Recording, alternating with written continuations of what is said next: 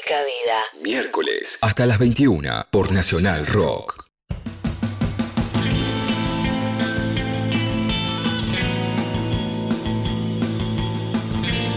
Un montón de gente, un montón de gente circulando de golpe. No, no entiendo quién va a operar este programa. Un tal Migue, me dicen. Cariños, Migue, saludar. Bienvenido a Nica Vida. Eh, bienvenides todos a otro miércoles. En Nacional Rock, no sé, porque si estaban escuchando esto, probablemente ya estaban escuchando Nacional Rock y que yo les dé la bienvenida es rarísimo. Pero bueno, bienvenidos a este espacio en el que repasamos algunas cuestiones de la agenda de género. Mi nombre es Ivana Sherman, me quedo con ustedes o conmigo misma, no lo sé. Eh, hasta las 9 de la noche. Eh, tenemos un montón, la verdad que hoy hay un montón de fechas conmemorativas, no le voy a decir que no, eh, y una entrevista que me tiene muy entusiasmada, estamos ahí bregando a ver cuándo la podíamos hacer. Eventualmente va a ser hoy, es inminente, eh, pero antes mencionar brevemente al país vecino, nunca se dijo esto, país vecino, a Chile, que después de un proceso de más de dos años interesantísimo y violentísimo, ¿no? De revueltas populares, de represión, eh, de votar la convención constituyente para cambiar la, la constitución que dejó Pinochet. Este domingo hubo finalmente elecciones presidenciales, primera vuelta, y ganó en primer lugar José Cast, un tipo de ultraderecha que ahora va a ir al balotaje con Gabriel Boric el 19 de diciembre pero en principio tendría las, que, las de ganar el tal cast, por lo menos lo que fui leyendo los porcentajes de los partidos que quedaron afuera, quién apoya a quién, hay algunos ahí que no se definen, como si fuera lo mismo, el de ultraderecha que la izquierda moderada, como si fuera lo mismo, bueno, voy a ver, a ver cómo, cómo la siento ese día, a ver a quién apoyamos, Em, con, con el discurso de la seguridad, de la mano dura, se declaró admirador de, de Pinochet, Cast, eh, también quiere eliminar, y acá lo que, lo que nos compete, el aborto por causales, que no hace tanto que fue aprobado en Chile y recién están en esa instancia, ¿no? De, eh, como era aquí hasta hace un año, las, eh, los casos de violación, de riesgo para la vida y la salud de la madre, inviabilidad del feto. Bueno, quiere abolir incluso esos causales, quiere abolir la educación sexual en las escuelas. Quiere, esto es espectacular, lo leí hoy. Quiere poner una zanja en la frontera norte para que no entren inmigrantes. Y se lo resuelvo así, tranqui, barato pongo, hacemos una franja, una, una, una zanja y que no, que no pase nadie. De paso no, no pueden entrar animales. Así dijo, como que fuera todo lo mismo.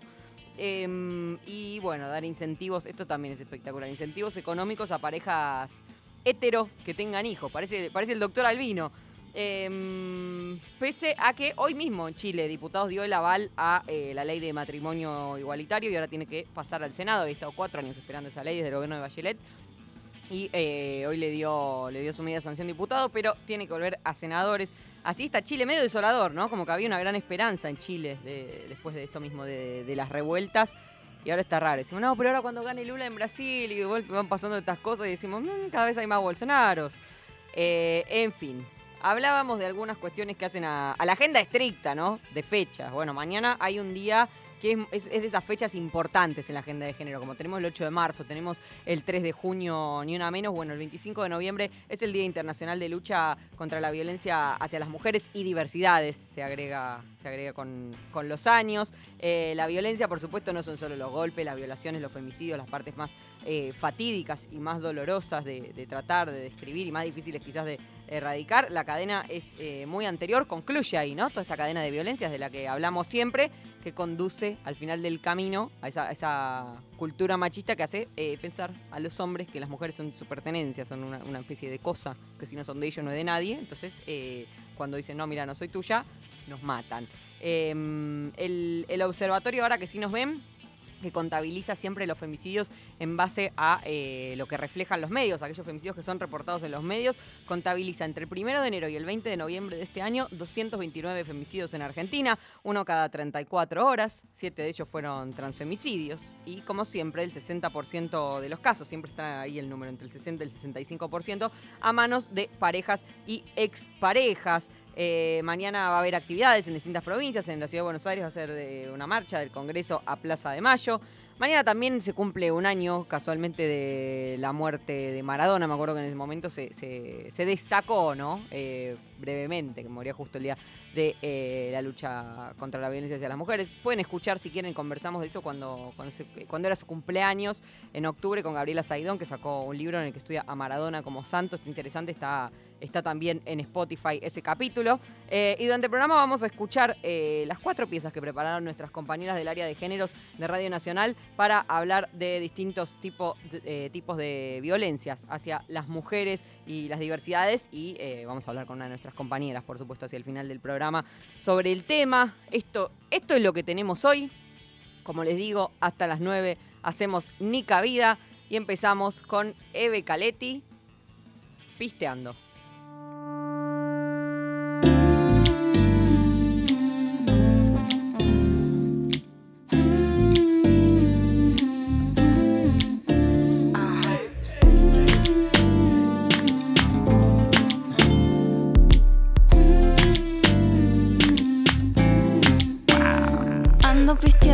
Adentro mi mundo surcando la oscuridad.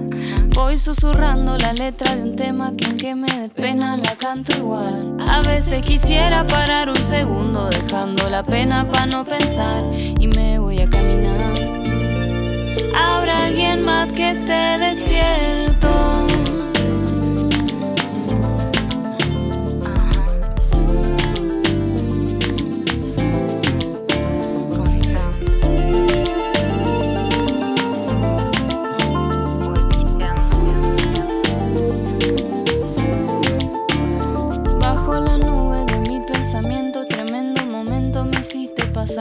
Un juramento por todo tu cuerpo más rápido y lento buscando el lugar. Mientras se asoma la herida escondida de mi corazón que quiere escapar. Ya le perdí el lugar, ya le perdí el lugar.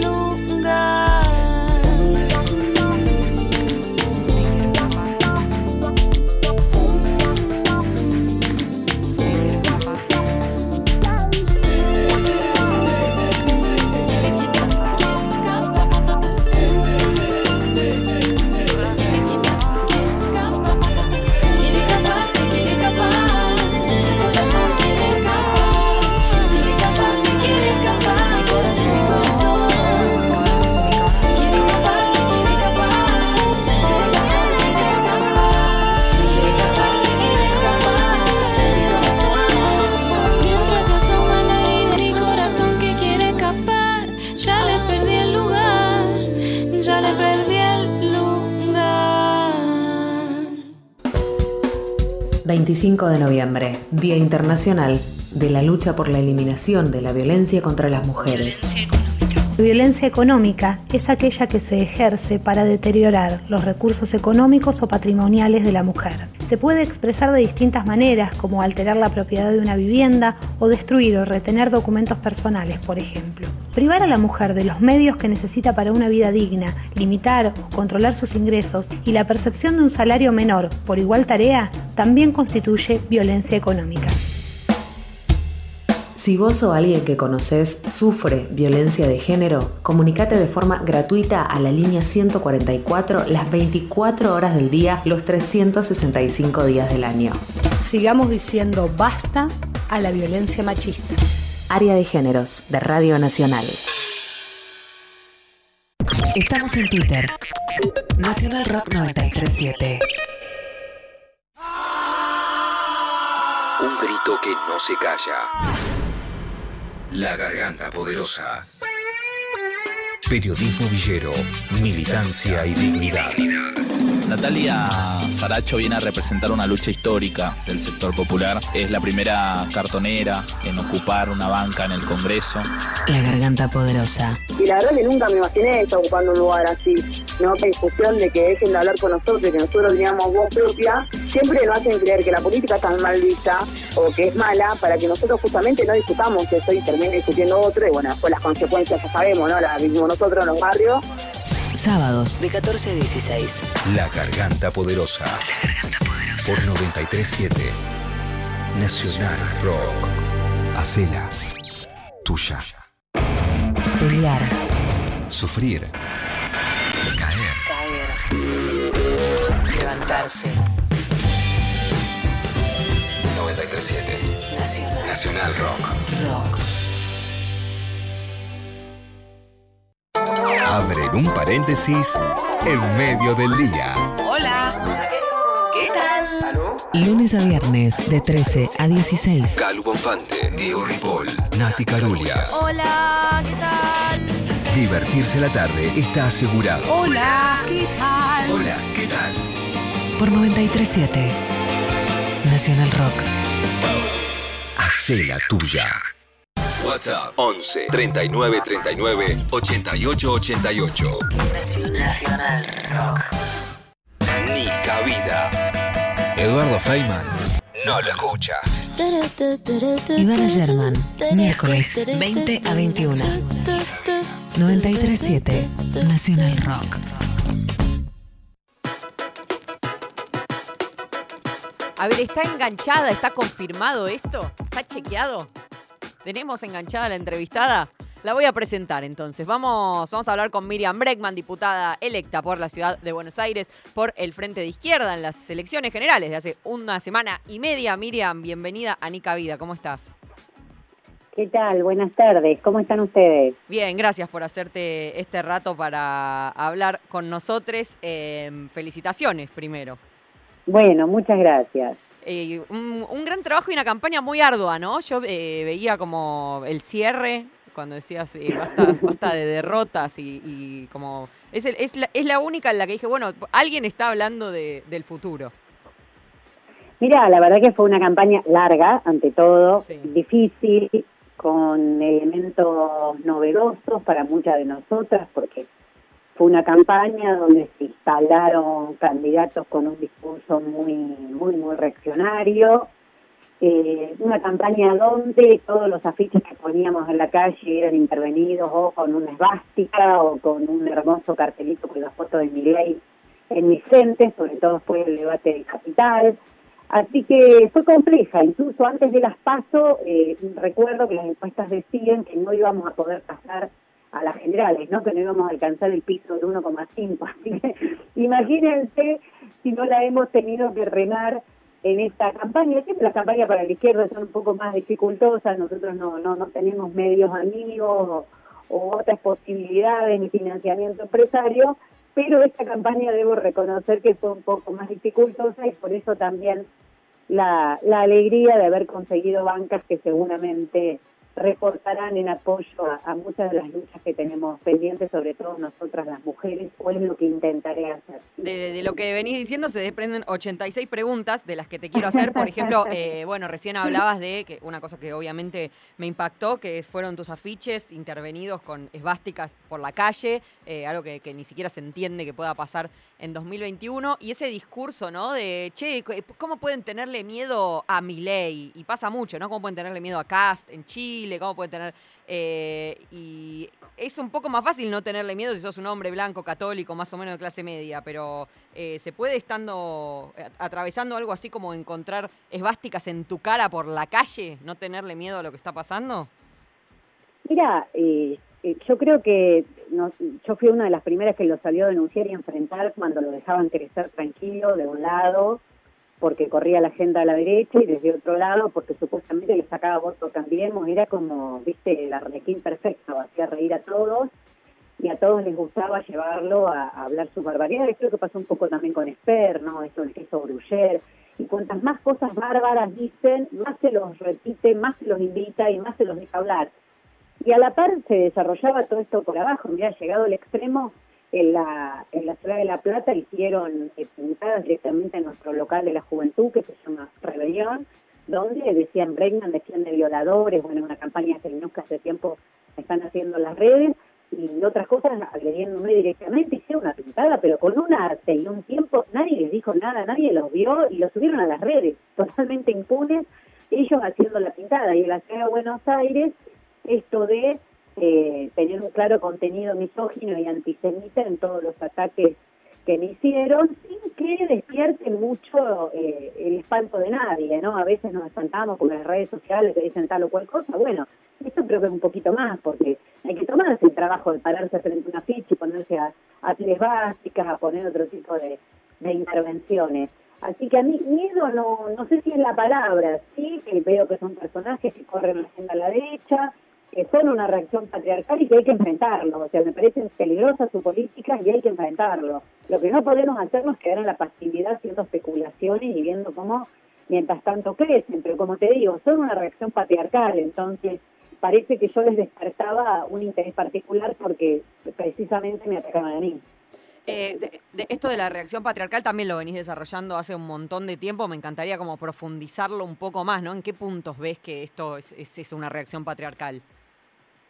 Mira, veo primero por el perfil que tienen la amplia mayoría de, sus seguidores, eh, varones que defienden sus privilegios de clase y a su vez sus privilegios patriarcales. En su mayoría, ¿eh? estoy hablando en rasgos generales y si ese contenido de todo su discurso es un contenido sumamente violento en la forma, que le habla a los varones, que habla eh, con criterios muy conservadores, empezando por esto que yo le pregunté en el debate a ley, bueno, qué opinaba del derecho al aborto y habló del derecho a la propiedad, o sea, algo que ni en el debate del aborto, que uno escuchó barbaridades, se acordarán de los perritos y todas esas cosas que decían, nadie se, nadie se animó a llegar tan lejos como se animó ley en el debate, y no porque yo no supiera lo que él pensaba, pero me parecía que era una buena instancia para exponer frente a todos los que estaban mirando, de lo que se iba a reproducir después en redes sociales, cuál es su verdadero pensamiento, porque su verdadero pensamiento no es eso de que va a ir a quemar el Banco Central, eso es una manera de llamar la atención, que lo logra, porque le dan decenas de reportajes para que diga esa barbaridad, pero su verdadero pensamiento es un pensamiento retrógrado, donde las únicas funciones del Estado que él imagina eh, son las de seguridad y justicia esto combinado, como te digo, con una fuerte restricción de derecho a las mujeres, es decir, un conservador hecho y derecho que quiere retroceder 150 años. Eh, ¿Y cómo se le pelea eso?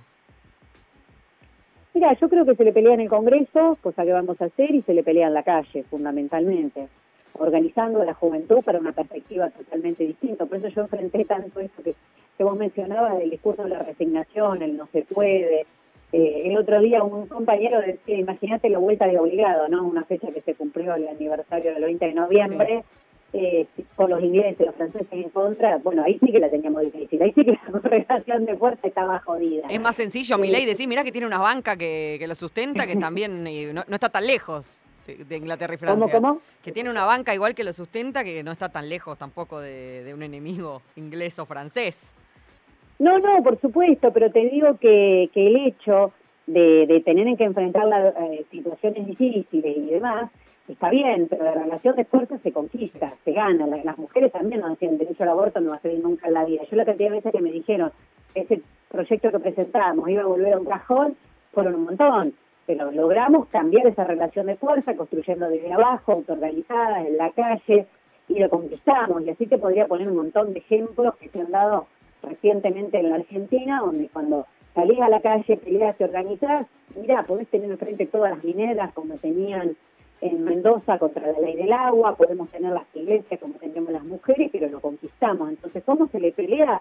Construyendo eso, construyendo una juventud que no esté dispuesta a resignarse a ser cada vez más esclava por salarios que no alcanzan. Y un poco en América Latina se vio también esta oleada de luchas, de peleas. Bueno, en la Argentina nos, al revés, todo es presión para que nos metamos para adentro, cuando no se puede, resignate solamente a lo que se ve como posible al alcance de la mano, y creo que eso nos ha llevado a perder mucho la calle. Bueno, hay que recuperarla y hay que recuperar esos niveles de organización, porque si no, estos tipos siguen creciendo, estos tipos siguen creciendo. A veces hay algo que se le cuestiona mucho a la izquierda, que es, por ejemplo, en uno de los últimos debates actuales, eh, el del salario, ¿no? Por una canasta básica o el salario de 100 mil pesos, que obviamente en términos teóricos es como eh, cómo alguien va a trabajar todo el día, 5 o 6 días a la semana y no va a cubrir la canasta básica. Obviamente que es lo absurdo del sistema. Pero yendo a los términos reales, eh, el cuestionamiento es eso no va a pasar nunca y es imposible. ¿Pensás en, alguna cuestión del término de, de, lo posible? No sé, no sé cómo, cómo concebís lo posible en esa mejora eh, de, la tragedia que es ser trabajador en Argentina, básicamente. Lo que pasa es que seguir como estamos también es imposible. Ni que hablar con el acuerdo con el Fondo Monetario y todas las condiciones que el fondo pone incluso antes de que pienses a pagar.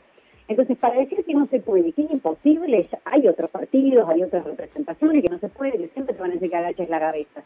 Yo creo que la izquierda tiene otro rol que es precisamente elevar esas aspiraciones y organizarse para conquistarlas. En el PEN también le dijeron que no se podían cuando ATE arregló un aumento del 12%. Salieron a la calle, cortaron todas las rutas, y esto fue hace meses, y consiguieron un 53%. Entonces, ¿se podía o no se podía? ¿O era que la dirigencia sindical era más cómodo firmar y quedarse en el sillón tranquilo? ¿Se podía o no se podía? ¿Cómo? En abril era el 12 y a los dos meses siguientes se podía el 53, incluso lo podían pagar. Yo sí te podría poner un montón de ejemplos. Lo que pasa es que me parece que con esto de bajar las aspiraciones y bajar la posibilidad de pelea y conformarte con lo que hay, además de que ganan mucho los empresarios, hay muchos que están muy cómodos.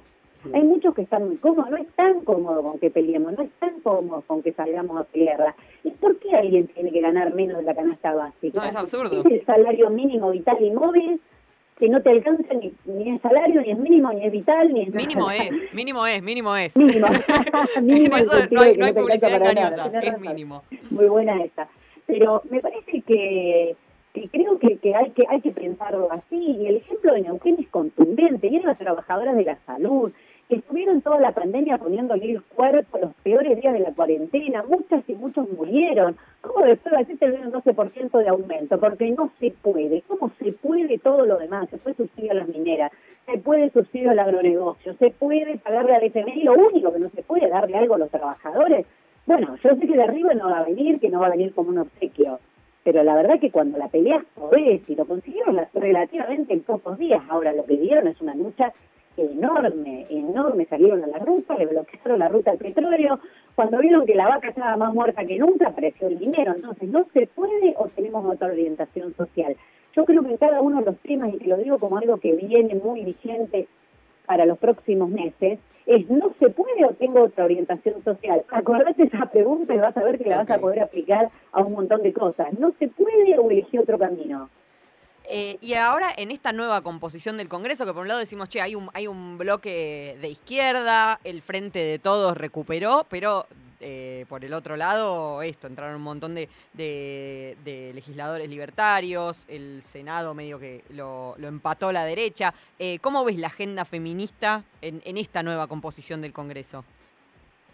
Mira, creo que la vamos a tener que pelear un montón pero no lo veo solo por la composición de, del Congreso, que siempre es complicada.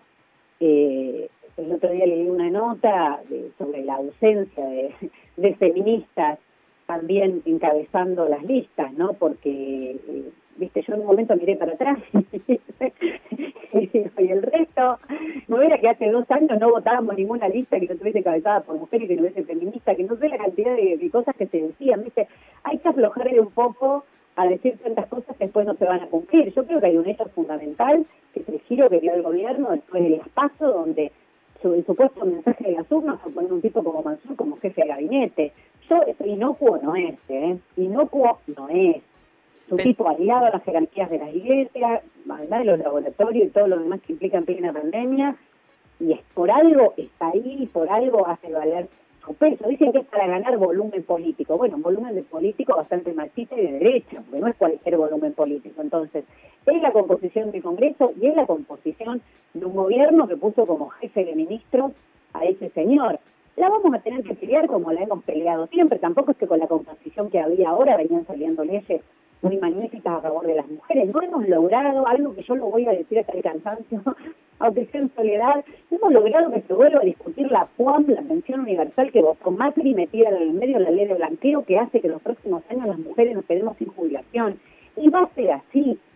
Y eso no se discute, no se deroga, porque lo votó Massa, porque fue un acuerdo en su momento con Mansur y los gobernadores, y sigue ahí. Entonces, eh, creo que lo único que no podemos esperar es que las cosas vengan de arriba, que si seguimos peleándolas desde abajo. Yo la banca la veo en ese sentido, como una expresión, una voz de pelea de lo que tenemos que organizar por abajo. No, no es que creo que porque yo estaría en la banca y diga soy feminista, soy socialista, va a ser mágico. Creo que voy a aportar desde ese lugar pelear algo que vamos a tener que luchar en la calle también. ¿Ves que están en, en riesgo algunos derechos conquistados?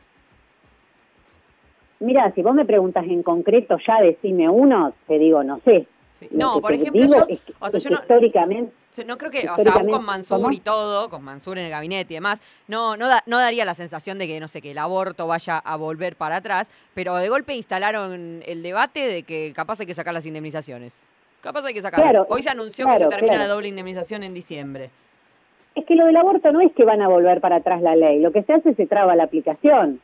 Se impide la aplicación, se destruyen los hospitales por otra vía donde vas a poder realizarlo, no hay anticoncepción gratuita, o sea, eh, eh, por eso te decía, coyunturalmente, qué sé yo, no sé cuál derecho ya, en el sentido de derogarse. Lo que estoy segura, como decía Simón Beauvoir, es que siempre nuestras conquistas tenemos que seguirlas defendiendo porque van a ser atacadas, y eso se vio en el mundo, el derecho al aborto, como fue atacado en el último periodo en aquellos países que aún lo tenían. Entonces, estoy segura que lo vamos a tener que defender, estoy segura que nadie está muy apurado por sacar el dictamen de ESI que hace años que venimos peleando por cambiar el artículo 5 que sujeta la aplicación de la ESI al ideario de cada institución, que es la vía que encontraron las iglesias para no aplicar la ley tal cual exigimos en forma laica y científica. No, no es un problema de que te van a decir desde ahora no tenés más esto, es un problema de que se traba la aplicación y, por ejemplo, en el aborto o en otros derechos. Y después está, bueno lo que vos me decís de las indemnizaciones, porque para mí cuando en esta campaña se escondió la agenda de las mujeres, no es por lo que muchas dijeron que era un problema que el gobierno había adoptado demasiado agenda de las minorías, entre comillas, y que por eso le fue mal y se olvidó de las grandes mayorías. La agenda de las mujeres se oculta porque somos la mayoría, porque somos la mayoría de las pobres, porque somos la mayoría de los que mantuvimos los comedores durante la pandemia, porque somos la mayoría de las que no nos vamos a poder jubilar con la legislación actual.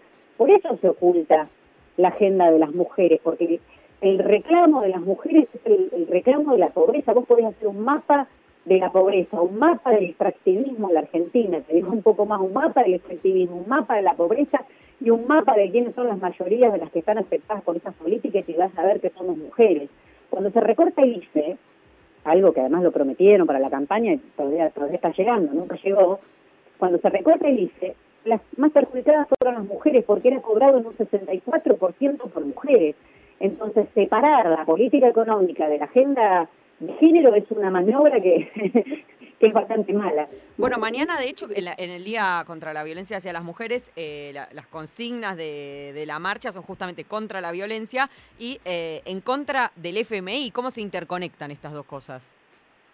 Mira, se interconectan lamentablemente de una manera muy directa Primero porque el Fondo Monetario, como se ve, principalmente después de las elecciones, ¿no? Porque se cuidaron bastante bien de que esto no, no se refleje en tal magnitud previo a las elecciones, pero ya está, cuando el presidente eh, deja un mensaje grabado para, para el día de las elecciones, ya que tenía que ver con el pago del Fondo Monetario, es decir, algo muy muy simbólico, no por el cierre de la campaña, algo muy, muy simbólico. Y creo que tiene que ver directamente porque es la historia de la Argentina, es la historia de América Latina es la historia de una deuda impagable donde afecta centralmente a la clase trabajadora, a los sectores eh, populares y a los sectores más precarizados. Y ahí vas a ver que las mujeres estamos de nuevo primeras en la fila, que las reformas jubilatorias que exige el fondo, algunas ya las hizo el gobierno de Macri, como estas que nos dejarán sin jubilación, con las reformas laborales, los planes de primer empleo, en cada uno de esos ítems las mujeres y la juventud son las más afectadas. Entonces, yo creo que las mujeres tenemos que tomar con todo esa discusión de la deuda, porque te dicen, ¿y qué pasa si no pagamos? Yo creo, quiero que nos contesten, ¿qué pasa si pagamos? ¿A dónde va la Argentina si pagamos?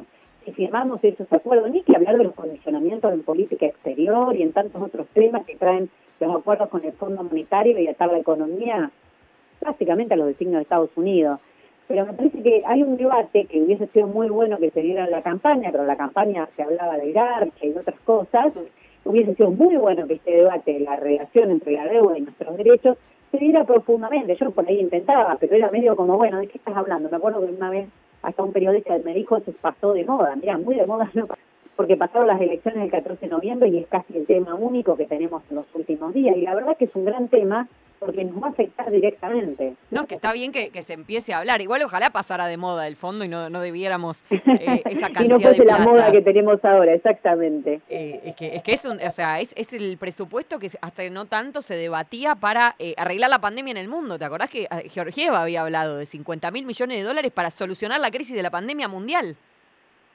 Bueno, pero te pongo un ejemplo más concreto ahora que decís la palabra presupuesto. ¿Por qué se subejecutó el presupuesto del Ministerio de la Mujer? Vos ya puedo decir que es poco, que, es un ministerio subordinado del jefe de gabinete Manzano, te puedes un montón críticas políticas. Pero yo te pregunto en concreto, ¿por qué se subejecutó? Se subejecutó porque se hizo un ajuste para pagarle el fondo. No es que se subejecuta porque Guzmán dijo, me la agarré, con estas no se va a ejecutar. Se subejecuta porque se hartó toda la economía del país a pagar el fondo y viene un crecimiento muy grande en los próximos meses. Entonces, eh, es concreta la discusión, no es una discusión general, viste, que vos decís, bueno, eh, están diciendo algo que puede venir o no. Ya el ajuste incluso fue un ajuste para pagarle el fondo y eso llevó que, por ejemplo, presupuestos bajos, como ya tiene el Ministerio de la Mujer y, eh, no me acuerdo cómo es correctamente el nombre. Mujeres, Géneros y Diversidad. Eh, ya, ya, fue subejecutado como fue subejecutado otra partida porque hay un ajuste en curso. Em, lo último es también, ya que estamos en un, en un área económica, em, porque es un tema que a mí me desvela y me interesa saber qué pensás. Está debate eh, la cuestión del congelamiento de precios, ¿no? Como de, bajar los precios como por, por, una reglamentación y obviamente la contra, la, respuesta eh, mercantilista o monetarista de es la emisión, si siguen aumentando sueldos, jubilaciones, eh, es la emisión, es por eso la inflación, devalúen pronto que estamos atrasados. ¿Vos encontrás alguna eh, resolución, aunque sea teórica, a ese conflicto eh, de facto de que los precios, o sea, subís los salarios y suben más los precios siempre, por lo menos los últimos seis años?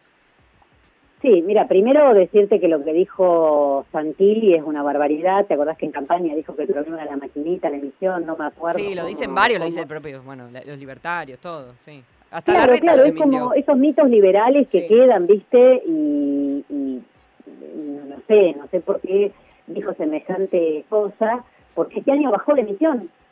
Es al revés, y la inflación sigue desatada. O sea, no pueden decir cualquier cosa. El, otro mito liberal, que el problema es el aumento de los salarios, por eso hay inflación. Hace cuatro años que los salarios caen de forma consecutiva y sigue aumentando la inflación. Entonces, la verdad es que los mitos liberales están muy repetidos, no se hacen ciertos. Esto te lo garantizo.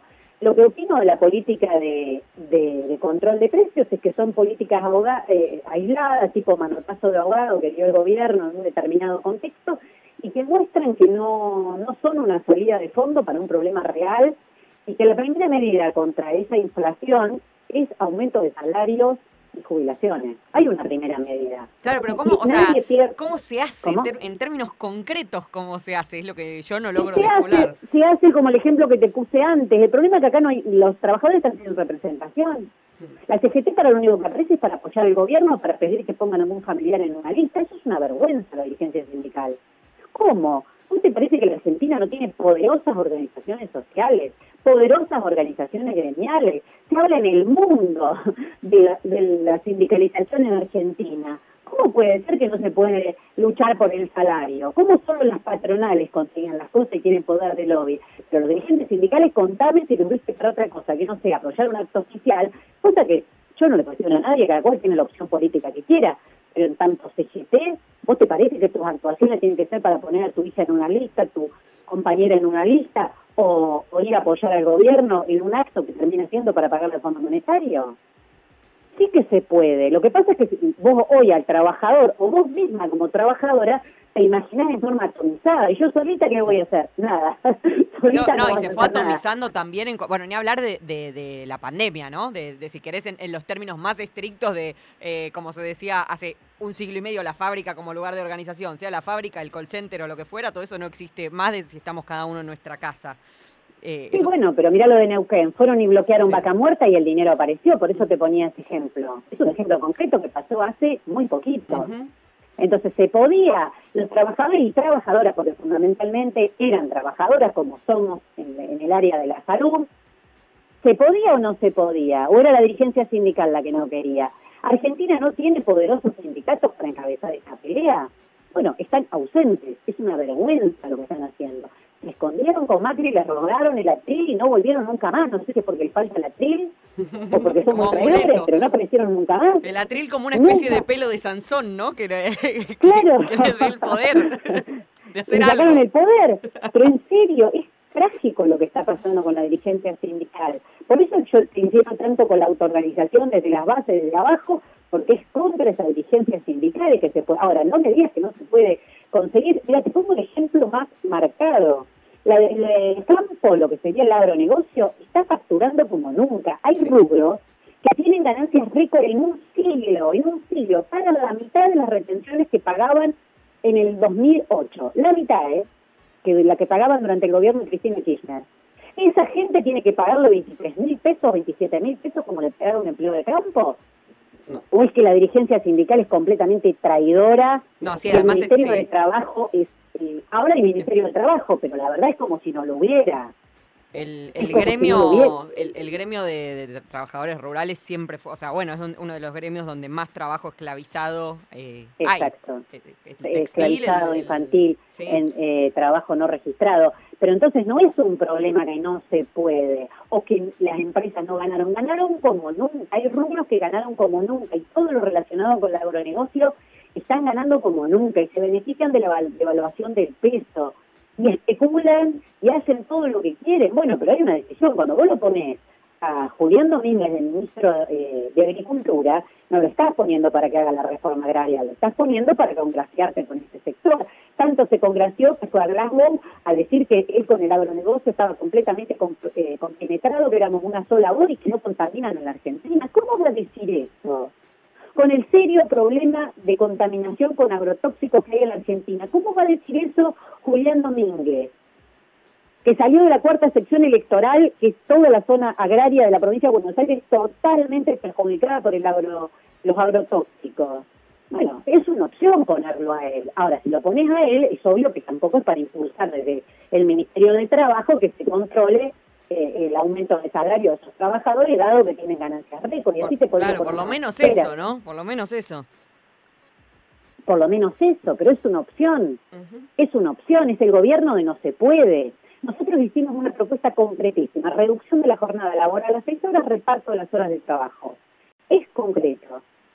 Y no decimos, a- eh, viste que siempre te dicen, y bueno, pero nosotros somos tres laburantes en el kiosco, ¿cómo hago? No estamos hablando de eso. Estamos hablando de las grandes empresas. Lo explicás, y las grandes empresas, o sea, las que tienen resto, las que ganaron mucho, las que están exportando, y las que tienen montones de beneficios impositivos en el Estado, y las que figuran en el Pandora Paper, porque además se cobran los subsidios del Estado y la plata se la llevan afuera.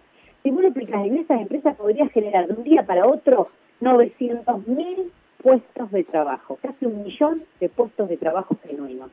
¿Se puede o no se puede? ¿Hay voluntad política o no hay voluntad política? Entonces está buenísimo que algunos dirigentes sindicales digan, yo también presenté un proyecto de reducción de las seis horas, a ver, ah, viste que la izquierda dice, pero yo lo presenté. Yo no estoy compitiendo quién tiene el proyecto más lindo, yo quiero competir por quien lucha más por conquistarlo. Pero eso no se hace. ¿Y por qué los grandes bancos del país no pueden repartir las horas de trabajo y generar puestos de trabajo si ganaron como nunca?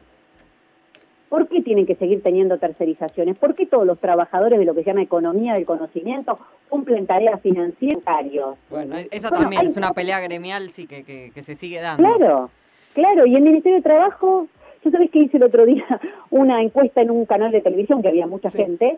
Pregunté, ¿cómo se llama el Ministerio de Trabajo? Nadie me lo pudo contestar. Claudio Moroni, yo lo sé. Muy bien, Yo lo muy sé, bien, pasaste la prueba que no pasó. Todos pe- alguno lo tiró, pero tuvo que pensar bastante para ver. Bueno, ¿por qué? Porque está completamente ausente, Sí. porque Toyota firma un convenio flexibilizador y de Trabajo lo avala, porque sigue el trabajo no registrado y lo avalan, y porque te muestran como una gran conquista que lo hizo el presidente ayer, los nuevos planes de empleo joven son los mismos que hacía Menem, que consiste en bajarle los aportes patronales y decir de financiar el ANSES. No lo se va a jubilar nadie en ese país si siguen con esa idea. Bueno, Miriam, Además, espérate, porque me, me empezamos con la, con la campaña de Hay Futuro y yo ahora ya estoy bajoneadísima.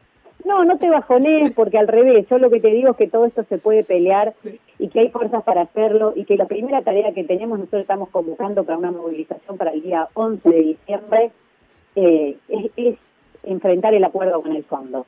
El acuerdo con el fondo es la coronación de esa política de subordinación total de todos los intereses del país. Nunca, nunca un país salió adelante con pagando, como dicen eh, quienes promueven esto, pagando. Entonces me parece que hay que un fuerte posicionamiento de eso y que las fuerzas están. Yo todos los ejemplos que te puse no eran para bajonearse, sino para mostrar que hay un montón de ejemplos de la Argentina, y no quise hablarte de todo lo que son las asambleas eh, del, agua, del agua, por ejemplo en Mendoza, donde hace dos años quisieron Sí, sí, cambiar la ley del el agua para la ley, avanzar sí. con la mega minería. La contaminante. 7722. Sí. ¿Cómo? La 7722. No, La para feliz domingo 7722. estoy. Estás bárbara, ¿eh? si sabés todo, todo el detalle, muy bien. Eh, ya podemos ir a algún programa de preguntas sí, a imbatible, pasapalabra, alguno. Bueno, vamos juntas, vamos juntas, vamos juntas y la rompemos. Gracias por, este, por este rato. bueno, pero te decía, eso estaban eh, a favor los dos partidos mayoritarios de cambiarnos, el peronismo y Cambiemos. Y no pudieron porque la gente salió a la calle. Ahora, si no la peleas, la verdad es que de arriba mucho no está viniendo. Bueno, em, esperamos, ponemos todas las fichas a, la pelea también en términos legislativos. Felicitaciones por, por las cuatro bancas del FIT. Eh, y hablamos hace dos años, nos toca en dos años de nuevo, nos entrevistamos de nuevo, ¿te parece? para las elecciones 2023 hablamos. Espero que no, espero que hablemos antes. gracias Miriam, un beso, un beso enorme.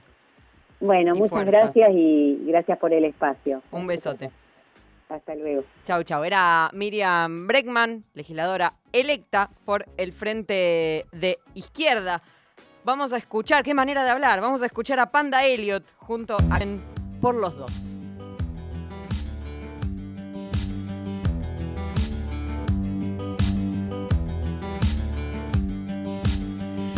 Sabes que nunca fuiste solo un hombre más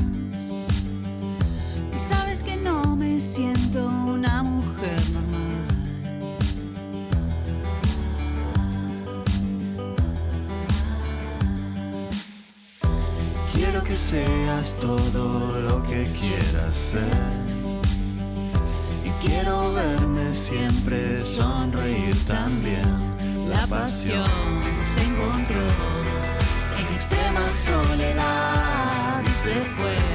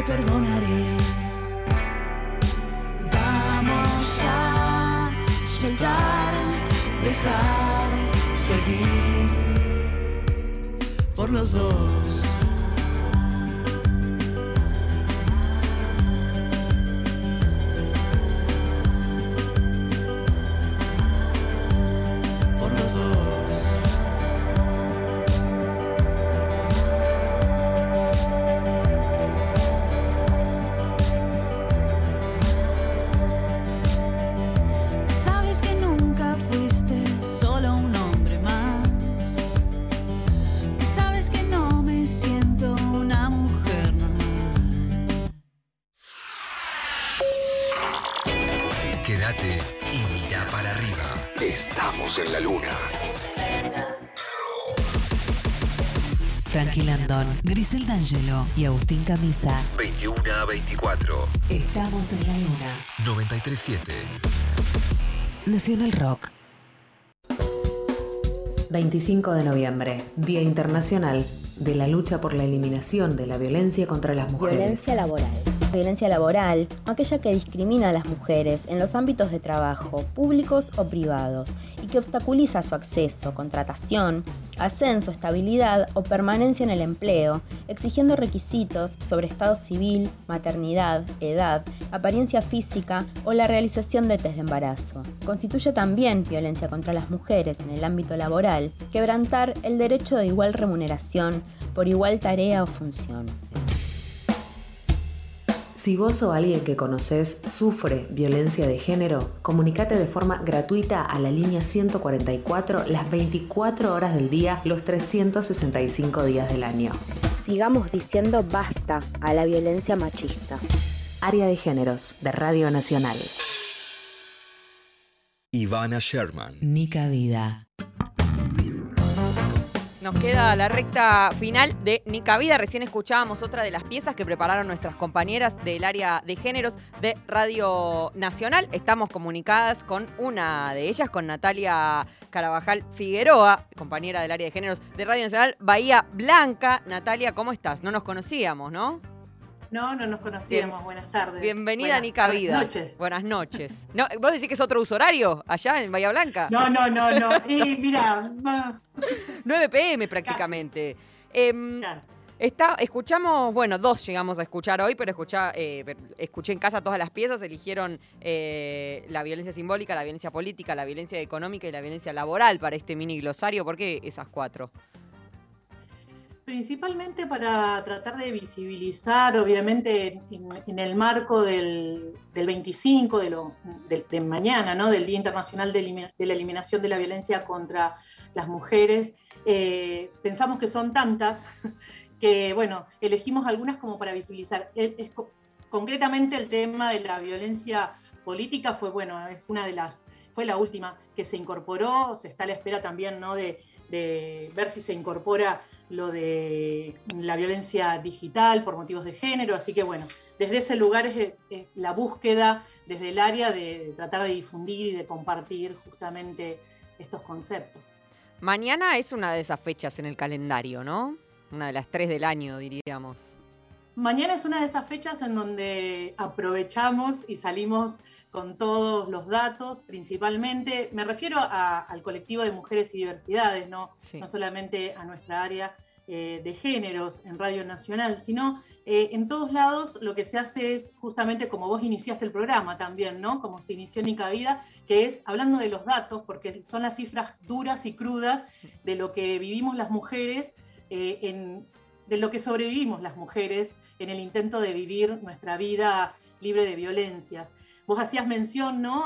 A datos que surgen del observatorio, ahora que sí nos ven, este observatorio que utiliza eh, justamente el análisis de los medios gráficos y digitales del país para obtener datos que sirvan de insumo para después generar políticas públicas, supuestamente, y también para, obviamente, para visibilizar y denunciar.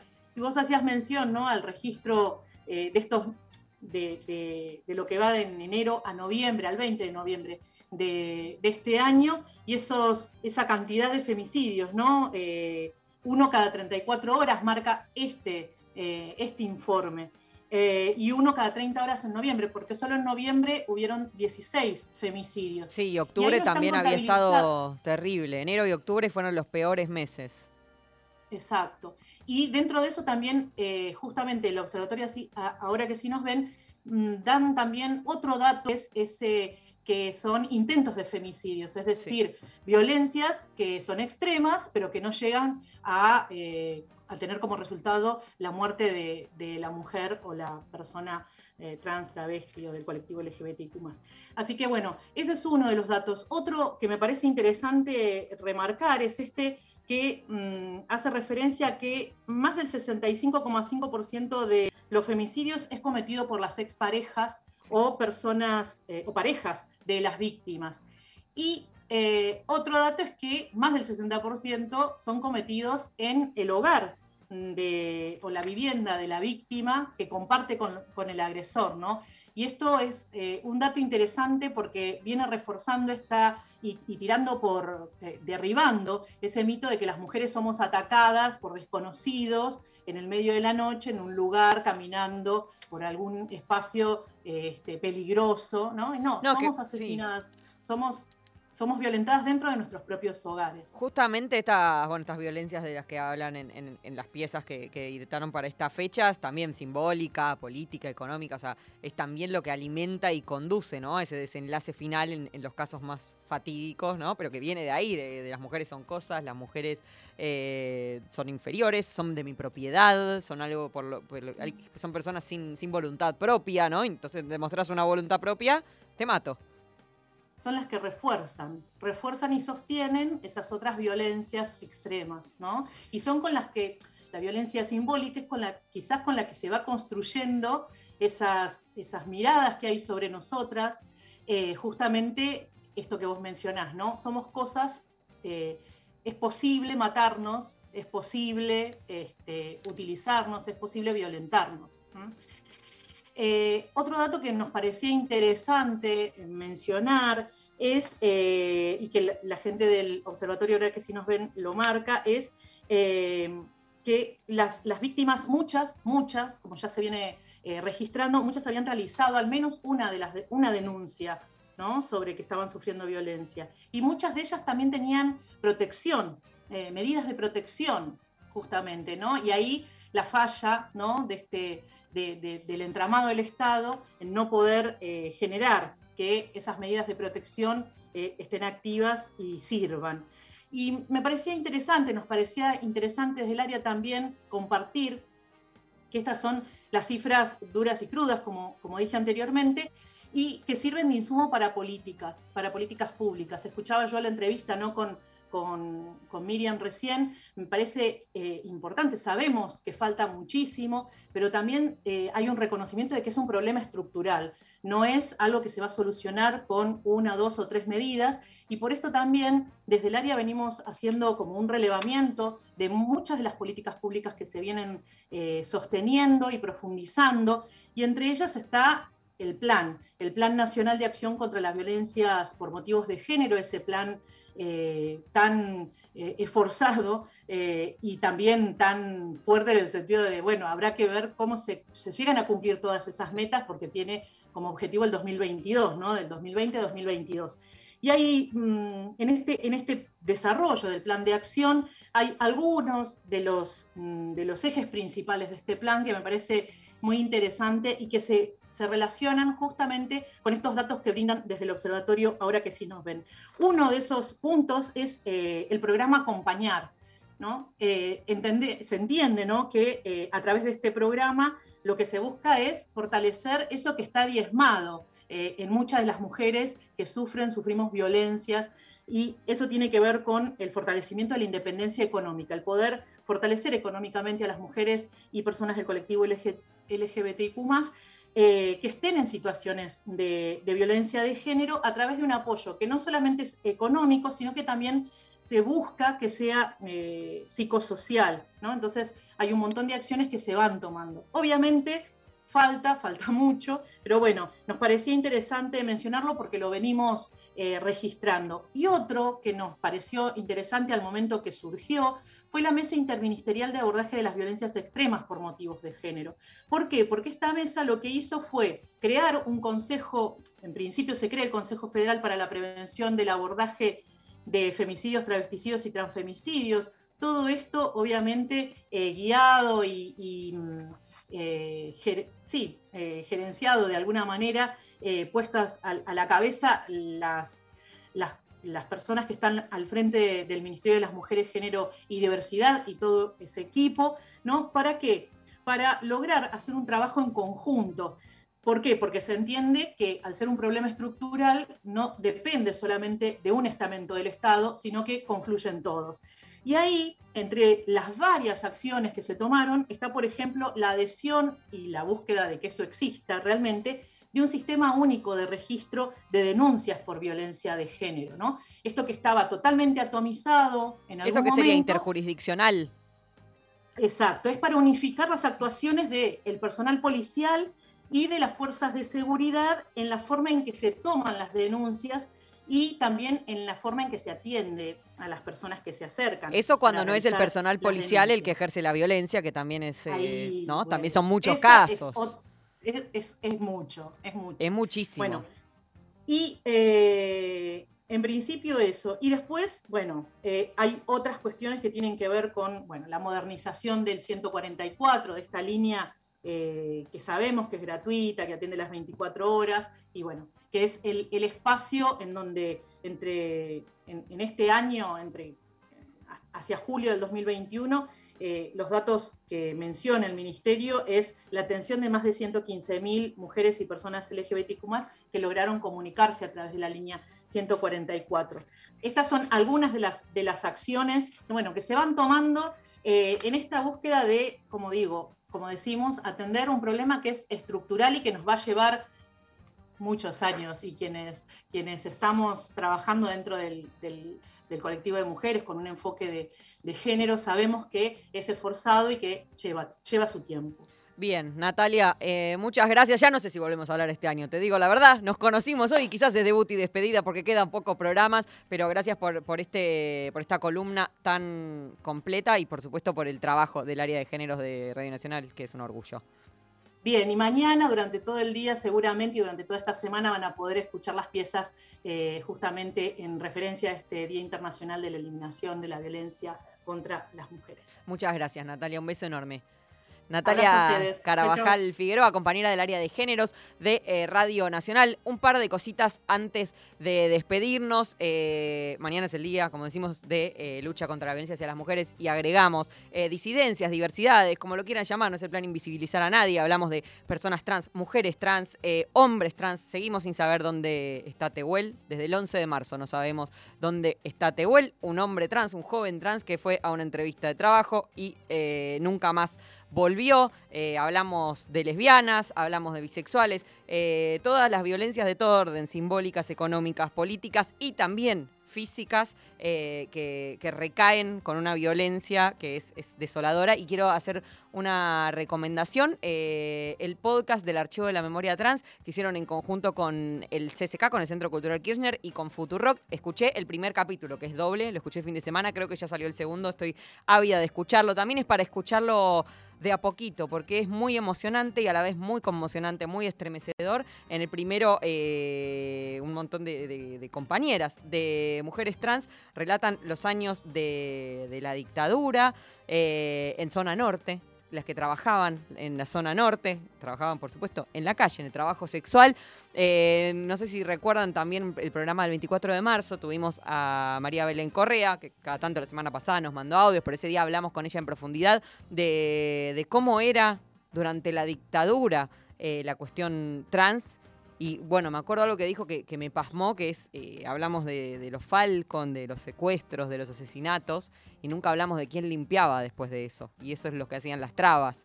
Eh, me vuelve a dar escalofríos de acordarme y de recordarlo, y también el podcast profundiza en eso, así que eh, se los recomiendo completamente desinteresadamente porque es muy, muy emocionante. Nos estamos recontrapasando de tiempo, perdón, estamos en la luna. Voy a, a saludar a mis compañeros, a Lali Rombolá en la producción, Gracias, Lali, por tu inmenso trabajo. A Mariano Massimino, hoy en los controles. Hernán Espejo, la musicalización. Lo conocí el sábado, que estuvimos en lo de León Gieco, también en el Kirchner.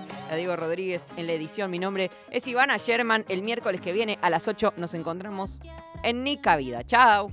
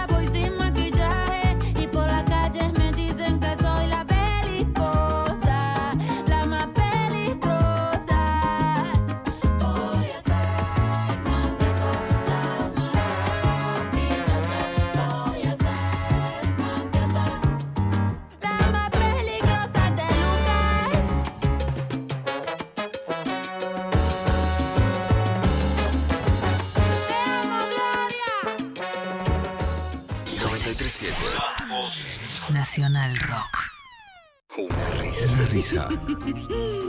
Como una carcajada. Estalla en vos. Desde adentro. Sale. En mil formas. Estalla. Sos. Eres mucho más que vos. Mucho más que vos. Que rock. Que dos. Y reír. No te pueden atrapar riendo. No te puedes ver reír. Te quieren atrapar. Cazar. Decidís saltar la pared. Radio. Escuchar. Escucha. Escuchar. 9, 3, 7. 937. Nacional Rock.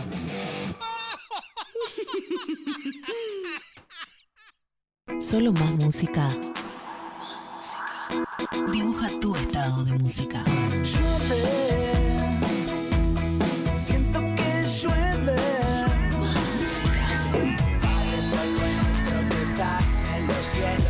Nacional. Nacional. Nacional Rock. Frankie Langdon, Grisel D'Angelo, Agustín Camisa. Estamos en la luna. Tintarella di luna,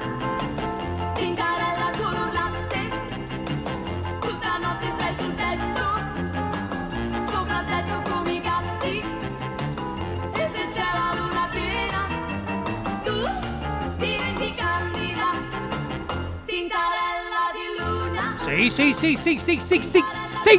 Muy buenas noches, bienvenidos a Estamos en la Luna, un programa eh, donde uno está, eh, bueno, en idem, ¿no? Lo que sería en el satélite de la Tierra. Del otro lado de la Luna, de la Tierra, del lado oscuro.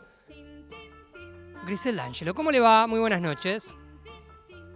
Me gusta que mires al infinito como busca. Como buscando, porque acá, a ver, en la luna tenemos distintas formas, ¿no? De mirarnos. Primero, hace un año y pico, casi dos que estamos viviendo acá nosotros tres, ya nos hicimos amigos, Gerard, toda la situación, pero ni siquiera nos miramos a los ojos, miramos hacia el infinito. Y eso habla de que nos conocemos mucho y a la vez no. Sí, sí, sí, sí, sí, porque uno en el infinito vio que está como el dicho ese que si uno mira al abismo, el abismo lo mira a uno y ahí como que lo interpela a la oscuridad. Creo que está en Batman o bueno, no sé. Eh, hay algo de mirar al infinito, ¿no? Donde uno pierde la mirada y trata de que esa enormidad, que ese vacío eh, lo llene a uno. No me ha pasado, pero bueno, lo sigo buscando. No sé si a usted le tiene alguna búsqueda mística de este tipo. Ay, ¿ves? Ahí me miraste y como dije, ay, no, no, me- ya acostumbré a que mira al infinito. Aparte, cuando vos miras al infinito, ¿no? Es como que podés interpretar a todo un grupo humano. Ponele, no sabes el nombre de alguien en un grupo, ¿no? Miras al infinito, bueno, resulta que ca y señalas y capaz que de repente el otro dice, ah, me, me dijo a mí, no me dijo a mí. Hay un montón de cosas hermosas y siempre recordemos ese capítulo de Seinfeld precioso donde Elaine inventa a, a ese a Susie. ¿Lo viste? No. Pero cuéntemelo, cuéntemelo, por favor. Te cuento. Inventa a una empleada, compañera de ella, que se llama Susi. ¿Por qué? Porque Susi se manda las macanas y las cosas que hace ella las hace bien y las que hace mal las hace Susi. Si ella hace, hace, hace algo mal, lo hace mal Susi. Un día dijeron, queremos citarlas a las dos. Dijo, yo no puedo decir que inventé una persona que trabaja en esta empresa. Y miró hacia el infinito y dijo, bueno, pero acá está Susi y señalaba a otra, pero la otra no sabía que la señalaba ella. Hay un montón de cosas importantísimas sobre mirar al infinito, interpelar y no interpelar, y sobre todo cómo quedar bien en sociedad. Bueno, ahí es clave poder admitir con el tema de los nombres, eh, me olvidé tu nombre. Es una carta que uno puede No, jugar no. una, ¿Vos lo admitirías? dos veces.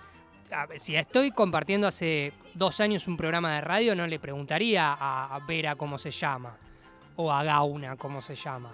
Pero eh, si son pocas veces, ya le digo, es una carta que uno puede jugar máximo, máximo dos veces.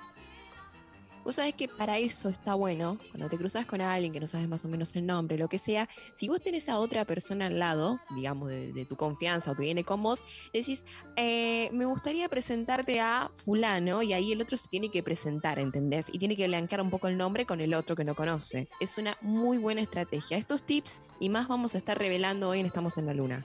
Y es un poco más noble que hacer lo que hace Brad Pitt, que dijo que tiene como una enfermedad rara, que medio inchequeable, que ahora me olvidé el nombre, pero me acordé el nombre de Brad Pitt, que como que se le mezclan las caras. Imagínense como, eh, ¿vio la, la- la pátina del, del pintor que va mezclando los colores? Bueno, medio que él Sí. dice que se le pasa eso con las caras, como que las mera, me- como que y no las puede retener y por ende es imposible acordarse los nombres, Pero que es algo con lo que ha luchado. anteojos, eh, Brad Pitt, bueno, qué sé yo. Cuando cono- ¿Cuántas personas puede conocer Brad Pitt en, en- en su Bueno, día a día? No sé, en su Son un vida. montón y sabes qué, uno lo ve por la calle a Brad Pitt y le decís, che, hola, no, no. En el primero, eh, un montón de, de- de compañeras de mujeres trans relatan los años de, de la dictadura eh, en zona norte. Las que trabajaban en la zona norte, trabajaban por supuesto en la calle, en el trabajo sexual. Eh, no sé si recuerdan también el programa del 24 de marzo, tuvimos a María Belén Correa, que cada tanto la semana pasada nos mandó audios, pero ese día hablamos con ella en profundidad de, cómo era durante la dictadura eh, la cuestión trans. Y bueno, me acuerdo algo que dijo que, que me pasmó, que es, eh, hablamos de, de los Falcon, de los secuestros, de los asesinatos, y nunca hablamos de quién limpiaba después de eso. Y eso es lo que hacían las trabas.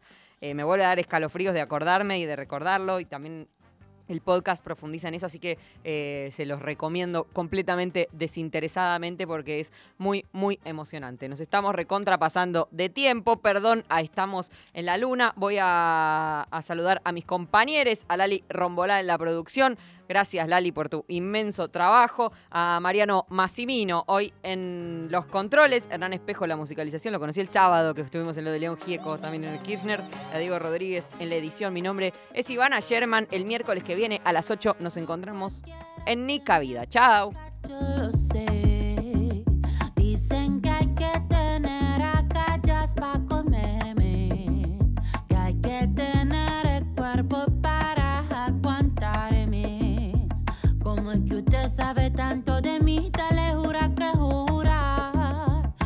pongo mano en el fuego por ti.